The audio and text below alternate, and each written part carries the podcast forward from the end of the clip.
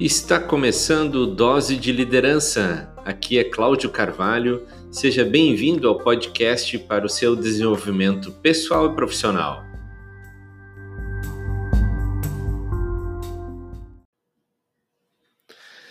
A maioria dos líderes relata que os problemas com as pessoas são as principais barreiras que eles têm para o crescimento, desempenho e finalmente o sucesso na sua empresa. Então, seja bem-vindo ao nosso podcast Dose de Liderança de hoje. E nesse episódio, nós vamos conhecer três dicas de como você pode responsabilizar a sua equipe com os resultados da empresa. É, eu costumo ouvir, está na moda por aí, as soft skills, né? Numa tradução seria as habilidades é, macias, né? Suaves, são as habilidades que hoje os líderes as pessoas têm que desenvolver para ter as suas competências desenvolvidas e um melhor desempenho é, mas a maioria dos líderes eles relatam como sendo o problema com as pessoas este um dos empecilhos que eles têm, uma das barreiras que eles enfrentam para o crescimento da empresa, e com isso eles não percebem que os colaboradores eles estão num baixo desempenho ou que esse desempenho ele está abaixo também do potencial que poderiam estar desenvolvendo.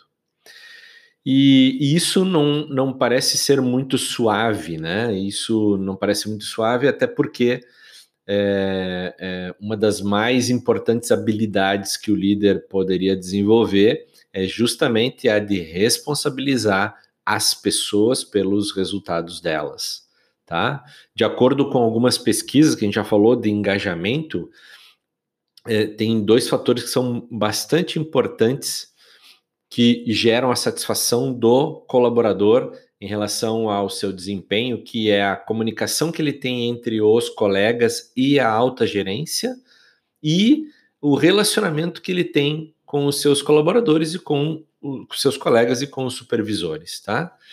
E por quê? Porque eles querem se comunicar além do que o frequente, além do que aquela comunicação normal, daquela comunicação é, dia a dia que acontece. E por outro lado, os líderes, por medo de não saber como lidar, por, por medo e não saber como lidar com essas situações, acabam achando que eles vão confundir a amizade com uma comunicação diferente. E aí, em vez de permanecerem ser responsáveis por produzir aí um trabalho de qualidade, acabam evitando isso tudo, tá? Então, essas três dicas que nós vamos conhecer agora, elas podem te ajudar aí a responsabilizar de uma maneira eficaz a sua equipe, os colaboradores, pelos resultados é, é, da empresa, do negócio, das suas, da, da, da, do seu setor, tá? Então, primeiro, primeira dica é ajuste as expectativas. Então, discuta logo no início quais são as regras e as expectativas que você tem né, que a empresa tem sobre o colaborador e também descubra quais são as expectativas que eles têm, certo? Quando as pessoas elas sabem o que é esperado delas e quais são as prioridades que elas têm que seguir aí, elas podem trabalhar de uma maneira é, constante, ou seja, focadas para alcançar as metas. Então, eu sugiro aos meus clientes que toda semana eles façam reuniões com os seus colaboradores né? Reuniões em que o colaborador pode relatar o que ele fez na semana anterior e o que ele vai fazer na próxima semana. Né? É, dessa, dessa forma, você vai podendo acompanhar o seu colaborador e eles também vão observar é, o, qual é o progresso que eles estão tendo com o trabalho que eles realizam. Tá? Dica 2 Forneça o feedback imediato para o seu colaborador. E talvez este momento da reunião seja um momento oportuno, e se não, qualquer um outro momento você deve fornecer este é, feedback, tá? Quando você estabelece objetivos claros, é como se você tivesse alinhado o seu carro, né? De vez em quando você não leva para fazer um alinhamento do carro. Ok, você levou para fazer o alinhamento, mas você saiu pelas ruas para andar por aí com seu carro e muito rapidamente você vai pegar um buraco e vai desalinhar o seu carro. É, e assim como no trabalho, né, a estrada nem sempre ela é tranquila e exige esse alinhamento com o colaborador, que é o feedback que você vai dar para ele, tá? Às vezes em pouco tempo a sua equipe vai passar por esses buracos e precisa é, da sua parte de permanecer no curso, né, sendo alinhado com os feedbacks. Dica 3: integridade na organização, certo? Nada funciona sem integridade e responsabilidade pessoal na cultura da empresa e na cultura que você quer instalar de prestação de contas, das pessoas se responsabilizarem pelas suas tarefas, pelos seus resultados, tá?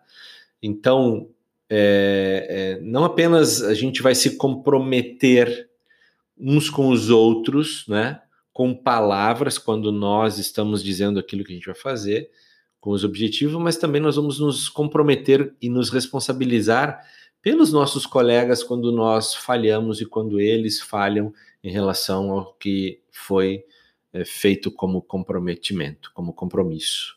Tá? É, e organizações que valorizam a responsabilidade, a integridade pessoal, as pessoas elas trabalham com foco, com autonomia, e, e aí a prestação de contas ela não só funciona é, para todo mundo, mas funciona se todos também estiverem concordando em fazer isso, tá? Quando o colaborador não sabe o que espera dele e não sabe como é o sucesso, eles acabam fracassando, acabam não tendo os resultados que deveriam. E aí os líderes é, que querem resolver isso de forma muito rápida, eles podem talvez demitir essas pessoas e ainda assim achar, ficar chateado, na verdade, né, pelo custo, pelo tempo que dedicaram, os recursos que eles desperdiçaram com aquele colaborador. Agora, os líderes que são líderes eficazes, eles procuram capacitar os colaboradores para que eles eh, sejam cada vez melhores e mantenham os padrões de desempenho alto em alto grau, tá? Beleza? Eu vou ficando por aqui. Muito obrigado por nos acompanhar nesse episódio do podcast. Lembre-se de você que está no YouTube, deixar aí seu like. É, um abraço no seu coração e até mais.